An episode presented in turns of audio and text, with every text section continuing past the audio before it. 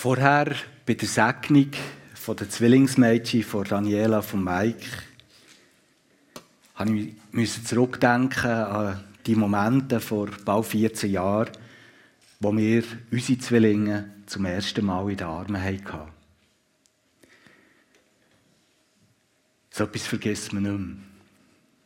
Ich weiss noch, dass sie ungeheure, unvergleichliche Glücksgefühle waren. Tatsächlich, so wie wir es hier sehen, in diesem Moment hat man das so wie, wie gespürt und gesehen. Kind sind ein Geschenk. Kind bekommen ist tatsächlich, glaube ich, so aus meiner Warte, durch fast nichts zu überbieten. Es ist bereichernd, in vielen Momenten total erfüllend und eigentlich mit keiner anderen Erfahrung aus dem Leben irgendwie auch nur vergleichbar. Heute Morgen ist es aber auch schon ein paar Mal angetönt worden. Und wer selber eben Vater oder Mutter ist, der weiß auch, dass es andere Momente gibt. Schwierige Momente.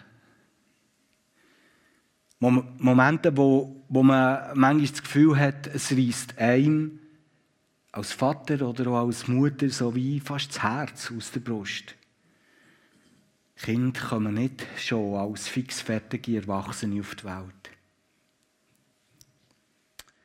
Und wenn wir so mitten in den Weg gehen, manchmal schon fast vom ersten Tag an,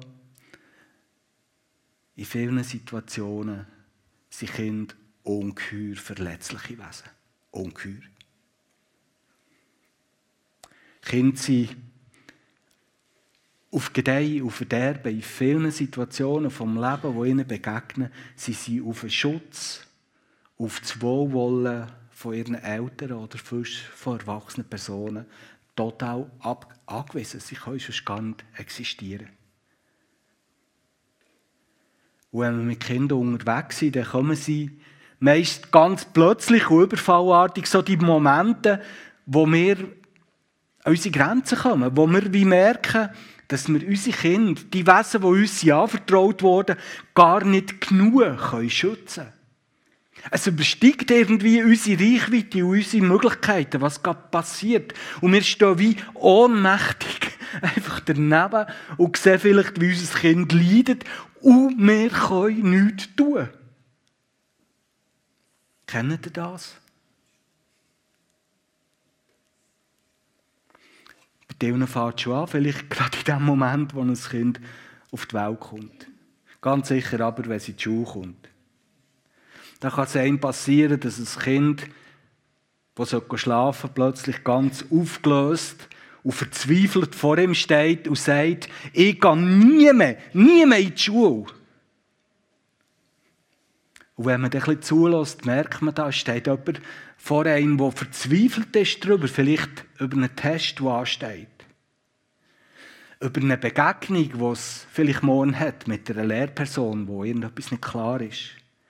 Oder auch mit Mitschülern, die eine ungute Dynamik hat abgenommen, angenommen. Oder es gibt so viele Möglichkeiten. Situationen, wo ich als Vater in diesem Moment merke, ich kann nichts tun für mein Kind. Nichts. Ich kann nicht den Test schreiben. Ich kann vielleicht schon in die Schule gehen und probieren, zwischen die Lehrperson oder mit Schülerinnen zu stehen. Nur dann muss ich jeden Tag gehen.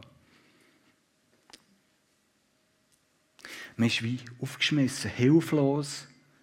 Man kann einem Kind nicht den Schutz geben, den es eigentlich bräuchte. Und das ist unglaublich hart und bitter. Unser Jona, das ist unser drittes Kind, hockt jetzt so da. Viele von euch, die regelmässig hier ausgehen, die kennen den Jona schon längstens. Das ist der, der immer Hallo sagen der, der hier vorne immer tanzen Musik spielt. Und Sifin, der schon seit Jahren sein Hundeli mitnimmt, der so tanzt hier oder der die Bühne stürmt, wenn der Gottesdienst fertig ist, das ist unser Jona. Er ist eigentlich überreich beschenkt. Er ist nämlich mit dem Chromosom zu viel auf die Welt gekommen. Aber das zu viel ist verheerend für seine Gesundheit.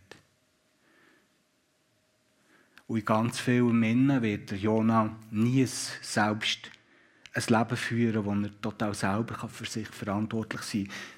Der Bibel hier wird sein ganzes Leben lang auf die Gunst von Erwachsenen angewiesen sein. Auf das Wohlwollen von Menschen, die, zu ihm schauen und für ihn sorgen.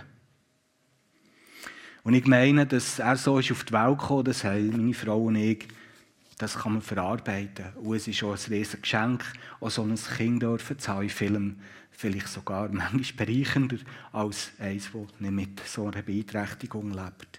Aber es gibt so einen Moment, und der ist hart. Es ist der Moment, wenn ich darüber nachdenke, was ist, wenn ich mal nicht mehr bin. Wenn seine Mami nicht mehr ist. Wenn ich ihn nicht mehr schützen kann. Was ist denn? Das ist hart.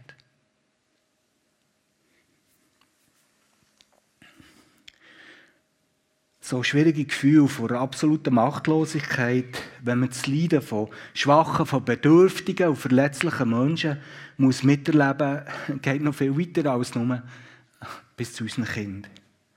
Ich musste denken an all die Menschen, die man antreffen in der Stadt, die, die betteln. Vielleicht habt ihr so gelesen, es sind wieder mehr Leute unterwegs, die von irgendwelchen mafiösen Gruppen irgendwo im, im Osten die Ärmsten von den Armen ab, abpasst und eingepackt werden in eine Karre und hierher auf unsere Straße verfrachtet werden und dort gezwungen werden, sich absolut unwürdig darzustellen und, und einfach um Geld zu betteln. Und wenn man so jemand herläuft, das drückt einem das Herz ab. Und wenn man das weiß, weiß man, ich kann dieser Person nichts geben. Weil wenn ich ihr Geld gebe, tue ich nur ein System stützen, wo rücksichtslose, skrupellose Menschen sich genau um Unglück von diesen Menschen bereichern. Und dann stehe ich da und kann nichts machen. Ich kann vielleicht ein Sandwich herlegen oder einen Kaffee, reden kann ich nicht mit denen, weil sie verstehen es nicht. Und wenn ich vielleicht noch ein bisschen mehr Liebe und noch ein bisschen mehr Mut habe, können sie umarmen. Aber mehr kann ich nicht tun. Es übersteigt meine Möglichkeiten. Und genau so gibt es im Leben so viele Situationen, wo wir merken, dass Menschen leiden und wir können nichts für sie tun. Heute macht mich mitnehmen einen Bibeltext, wo mir denkt, wo viel Trost und viel Hoffnung auch für all diese Situationen herkommt. Ich möchte mit euch einen Text teilen, der uns Mut macht, wenn wir in solche Situationen hineingeraten, wenn wir auf harten Boden der Realität landen. Und wenn wir merken, dass unser Arm zu kurz ist zum Helfen. Es ist die bekannte Beispielgeschichte vom Hirt und seinen Schaf, wo Jesus seinen Schülern hat erzählt für dass wir diesen Text richtig einordnen können und wirklich die Tragweite von, von diesen Zielen, von dieser Geschichte können verstehen können, ist es wichtig, dass wir uns jetzt gerade am Anfang ein bisschen Zeit nehmen, für dass wir zuerst den Kontext, das, was rundum und vorher passiert ist, dass wir über das nachdenken. Wir vernehmen, dass Jesus, der ein Rabbi war und wie der Rabbi das gemacht hat, seine Schüler um sich gesammelt hat, dass er mit seinen Schülern ist unterwegs war. Und dann kommt so die Situation, wo die Schüler unglaublich viel schon gehört von ihrem Lehrer, viel haben gelesen, sich haben auskennt in den alten jüdischen Schriften und sie haben dort gehört, dass eines Tages der Messias kommt. Der von Gott geschickte Retter, wo sie alle wieder lösen aus ihrer, ihrer, ihrem Dasein, wo in dieser Zeit unglaublich war für jüdische Menschen, die unter der Besatzung der römischen Grossmacht haben gelebt. Sie haben gewusst, eines Tages kommt der Messias und er befreit uns. Und er bricht ein neues Königreich an, ein Königreich vom Frieden. Eins, das für immer dauert, ein Königreich, das allen gut geht, was endlich alles so ist, wie es schon von Anfang an sein soll. Das haben seine Schüler gewusst. Und es war ihnen wichtig. Und sie haben gemerkt, der Jesus, der Rabbi, wo wir mit ihm unterwegs sind, das ist der Messias, der versprochene Retter. Und darum sind sie zu ihm gekommen und sie haben für uns vielleicht eine verwegene Frage gehabt, aber sie wollten wissen, Lehrer, wer von uns wird in deinem zukünftigen Königreich die wichtigste Rolle spielen. Wer von uns? Wer von uns wird die wichtigste Rolle spielen? Eine Frage, die einem ja durchaus interessieren kann. Die Schüler haben gedacht, dass das neue Königreich, wo Jesus den Anfang macht und wo irgendwann mal auf der ganzen Erde wird durchbrechen, dass das ein Königreich wird sein, das funktioniert wie alle Königreiche. Es ist gegründet auf Macht, auf Kraft, auf dem Durchsetzungsvermögen vom Stärkeren. Sie waren sich gewöhnt, dass Herrscher auf so etwas bauen. Dass die Reichsten auch die waren, die bestimmt haben. Dass die, die ein gutes Mundwerk hatten, sind vorabgegangen. Dass die Schleusten die waren, die an der Spitze gestanden. Dass die, die am besten mit Fake News können manipulieren die waren, die geführt haben. Dass die Zornigsten und manchmal sogar die Gewalttätigsten die waren, die ein Reich geführt haben. So wie es ist in unserer Welt. Schon seit immer bis heute. Und dort ist die Frage, wer von uns wird bei der Umgestaltung dieser Welt eine wichtige Rolle spielen? Wer wird genug Kraft haben, für dem entgegenzutreten? Eigentlich eine natürliche Frage. Weil sie haben sich gedacht, dass der Messias auch mit, dem, mit Macht und mit Gewalt ein Reich von der Liebe und vom Frieden wird installieren. Aber das ist nicht das, was der Rabbi lernen wollte. Und es ist auch nicht das, wie es funktioniert. Das geht nur in einer Welt, wo wir gegenwärtig leben, wo im Würgegriff ist vom Bösen, wo die Schwächsten und die Verletzlichsten nichts zum Lachen haben so. Jesus interveniert und er nimmt das Kind und stellt es vor seine Schüler her. Kind in dieser Zeit haben absolut keine Bedeutung In der Antike sind Kinder in vielen Männern lästig. Sie sind erst dann auf den Radar von vielen Erwachsenen gekommen, wenn sie irgendwie als Sexualpartner taugt oder wenn man sie zum Arbeiten herziehen konnte. Und sonst, ganz besonders Mädchen, waren einfach eine Belastung, die nur gekostet haben. Und in dieser Kultur, auch in dieser Kultur, wo Jesus hat gelebt, besonders schon im Römischen Reich, hat man Mädchen vielmal einfach auf der Müllhalde entsorgt. Kinder haben keine Bedeutung. Die Schwächsten haben keine Bedeutung in einer Welt, die auf Kraft, auf Macht, auf Gewalt hat gebaut.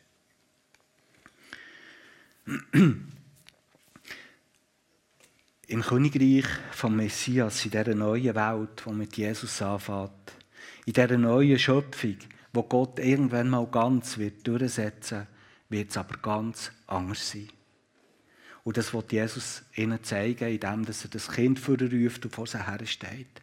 Er sagt ihnen, schaut, Kinder sind der Maßstab von diesem zukünftigen Reich. Und wenn ihr nicht selber irgendwo werdet wie Kind, könnt ihr nicht Anteil haben an diesem Reich. Was bedeutet das? Was zeichnet Kind aus? Ich möchte euch das ein bisschen zeigen am Beispiel von unserem Jonah durch seine Beeinträchtigung hat einen Vorteil. Wir können nämlich, oder wir können auch jetzt immer so wie in die Zeitlupe schauen, wie sich Kind entwickelt und es auszeichnet. Wir haben genug Zeit, weil er sich verzögert entwickelt, dort ein bisschen mehr das aufzunehmen. Ich finde das faszinierend. Wir haben zum Beispiel gemerkt, der Jona, der macht sich keine Sorgen. Sorgen sind, vielleicht fängt es jetzt langsam ein bisschen an, aber Sorgen sind in der Welt vom Jona nicht daheim. Er lebt im Hier und Jetzt und hat Vertrauen, dass alles gut ist und dass alles gut wird.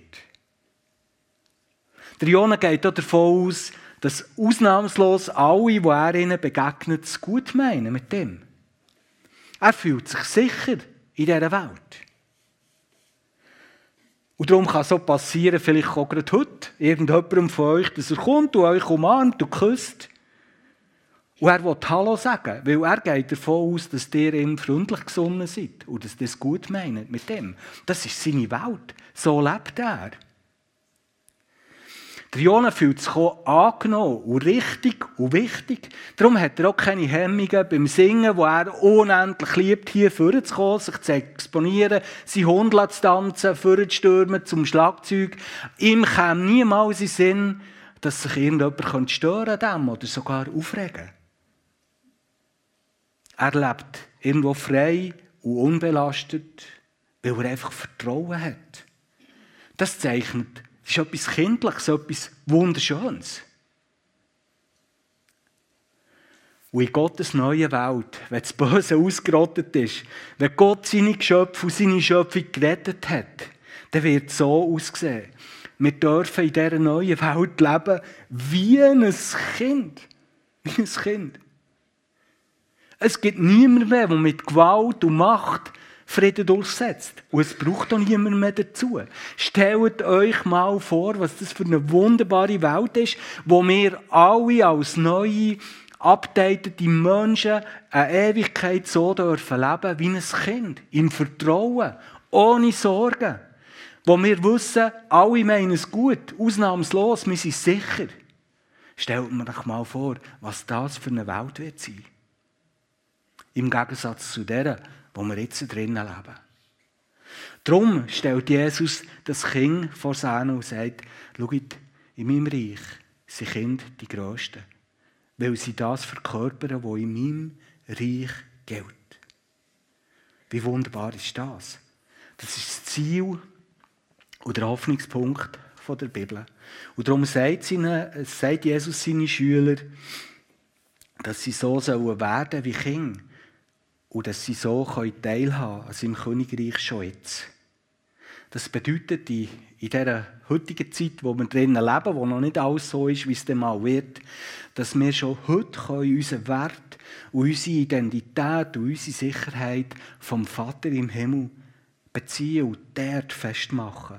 Und aus dieser Sicherheit heraus, dass uns der Vater im Himmel unsere Identität und unseren Wert garantiert und dass er für unsere Sicherheit sorgt, können wir schon heute, auch wenn die Welt noch nicht so ist, wie sie sein soll, mit Vertrauen leben. Und können lieben. Und es heisst auch, dass wir uns einsetzen können für die Kleinsten, für die Schwächsten, für die Bedürftigsten und die Ärmsten. Dass wir alles tun können, was in unserer Macht steht, für sie zu schützen und für sie da zu sein und damit ein Stückchen von dem zu zeigen, was in Gottes Reich mal Realität wird sein. Und schon jetzt mit dem ein Stück Hoffnung können in die Welt ziehen. Und darum sagt Jesus auch zu seinen Jüngern, und jetzt sind wir endlich beim Text, keine Angst, das geht nicht mehr lang. Der sagt nach Jesus, achtet darauf, dass ihr nicht verächtlich auf eines dieser kleinen Menschenwesen herabschaut. Genau um das geht's. Als Menschen, die mit mir an meinem Reich bauen sagt er zu seinen Schülern, achtet darauf, dass ihr Menschen seid, die nicht verächtlich, abschätzig und geringschätzig über die Schwächsten denkt und so mit denen umgeht. Das hat nichts zu suchen bei Menschen, die ein Teil sind von meinem Reich. Und dann sagt er etwas, das Versprechen und ein Stückchen Warnung ist. Es geht so weiter. Dies sage ich euch. Im Himmel schauen ihre Engel immer direkt in das Gesicht meines Vaters, der dort wohnt. Das ist ein interessanter Vers. Wir vernehmen hier, dass es, was in der Bibel jetzt nicht groß betont wird, aber halt auch immer wieder angedeutet wird, dass es tatsächlich Engel gibt. Wesen, wo Gott auch hat geschaffen, wo irgendwo in dieser Dimension leben, wo wir nicht sehen, aber wo genauso Realität sind, wie wir Realität sind. Und es gibt scheinbar auch so etwas wie Schutzengel.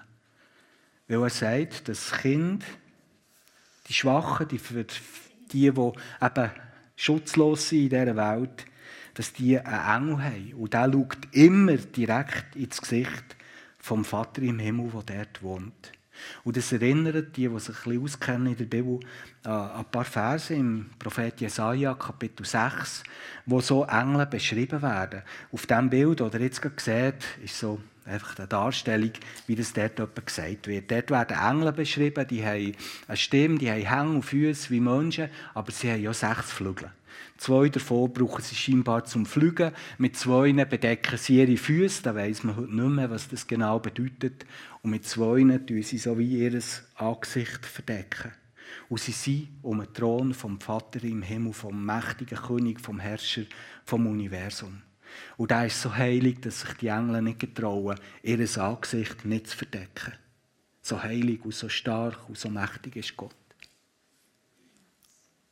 Und jetzt lesen wir hier, dass die Engel, die für die Schwächsten zuständig sind, dass die vor Gott ihr Gesicht nie bedecken. Nie müssen bedecken. Das hat Bedeutung. Das bedeutet für mich, wenn ich das so lese, der Engel zum Beispiel vom Jona, der hat immer direkten Zugang beim Gott, am Schöpfer und Herrscher vom Universum. Und er kann ihn direkt anschauen. Und das bedeutet, dem Vater im Himmel sind gerade die Schwächsten dermaßen wichtig, dass, ihm, dass, dass er immer wissen wie es ihnen geht und was er für sie tun kann. Eine unglaubliche Wertbeimessung, die dieser Vers ausdrückt.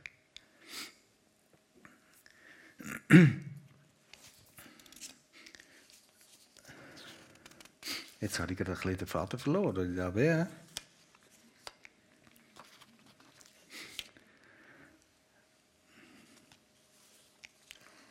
Und mir denkt, der Vers bedeutet hier, dass einfach wir Menschen, unsere Kinder zum Beispiel, die wir schon nicht schützen können, dass dann, wenn wir an unsere Grenzen kommen, dass dann Gott selber schaut.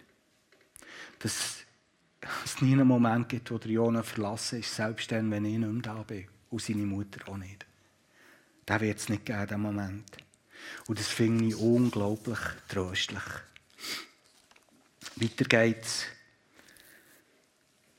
Jesus sagt nachher, was haltet ihr hiervon? Wenn jemand hundert Schafe hat und eines von ihnen macht sich davon und kommt abhanden, was wird er tun? Er wird die 99 am Berghang zurücklassen und das eine suchen, das abhanden gekommen ist oder nicht.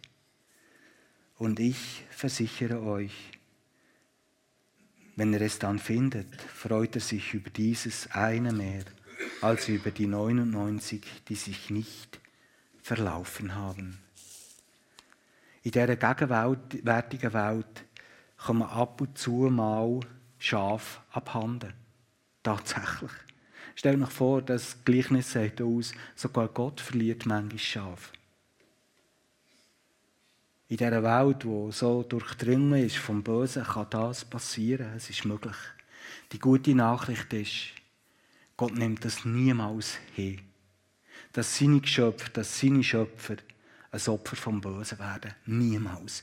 Die ganze Bibel berichtet uns vom ersten bis zur letzten Seite wie einen dicken roten Faden davon, dass der gute, gute Vater im Himmel sich aufmacht und dass er sucht und dass er zu verloren gegangen äh, dass er dem nachgeht, fürs zu retten, fürs zu heilen und fürs Wiederherstellen. Und bei ihm ist die grösste Freude dann, wenn er Verlorenes findet und wieder heimbringen kann. Nichts macht der Vater im Himmel so glücklich, wie wenn das passiert. So ist es auch bei eurem Vater im Himmel. So steht es hier in diesem Gleichnis. Das Letzte, was er will, ist, dass ein einziger dieser Kleinen verloren geht. So ist Gott. Ein guter Vater im Himmel, der nicht will, dass ein einziger, gerade von diesen kleinen, ohnmächtigen, verloren geht. Nicht ein einziger. Nicht ein einziger. Und ich die Predigt vorbereitet habe, ist mir ein Lied aus meiner Zeit in der Sonntagsschule, lang, lang ist es her, in Sinn gekommen. Und dort heisst es in der letzten Strophe, Sag mir, was das bedeutet. Wer wohl das Schäfli sei. Und wer ihm voller Liebe nachgegangen ist, so treu. Verloren, gesucht und gefunden. Das Schäfli, das bin ich. Der gute Hirt, der gute Hirt, das muss mein Heiland sein. Ja, liebe Freunde, manchmal, viel zu manchmal vielleicht, sind wir selber so ein kleines, schwaches und verletzliches Schaf. Eins, das es nötig hat, dass der Hirte ihm nachgeht, sucht und rettet und wieder heimbringt. Wie manchmal habe ich das in meinem Leben schon erlebt. Und ich bin sicher, ganz viele von euch hier könnten erzählen von so Momenten, wo der Gut hat in ihrem Leben ihnen ist nachgegangen und sie gerettet hat und wieder heimgebracht. Hast du das auch schon erlebt? Bist du im Moment vielleicht gerade verlaufen? Lass dich heute finden.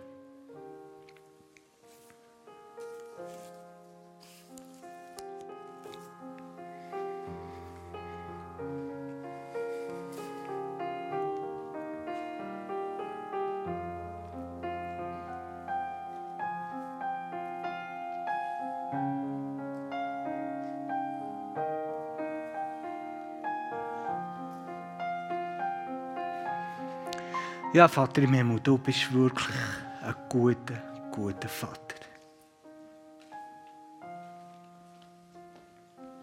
Gut zu wissen, dass es dich gibt.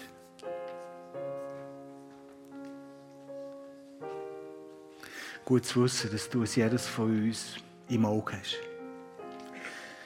Auch gerade in den Momenten, wo wir schwach und verletzlich sind und einfach uns nur auf dich verlassen können. Danke vielmals, dass es so ist. Und ich wünsche mir ganz fest und ich bete das heute Morgen hierher, dass du gerade all diesen besonders begegnest, die jetzt sich vielleicht gerade verloren fühlen. Danke, dass du suchst. Lass doch geschehen, dass sie vielleicht gerade heute Erfahrung spüren können, dass du rettest und wieder heimbringst. Amen.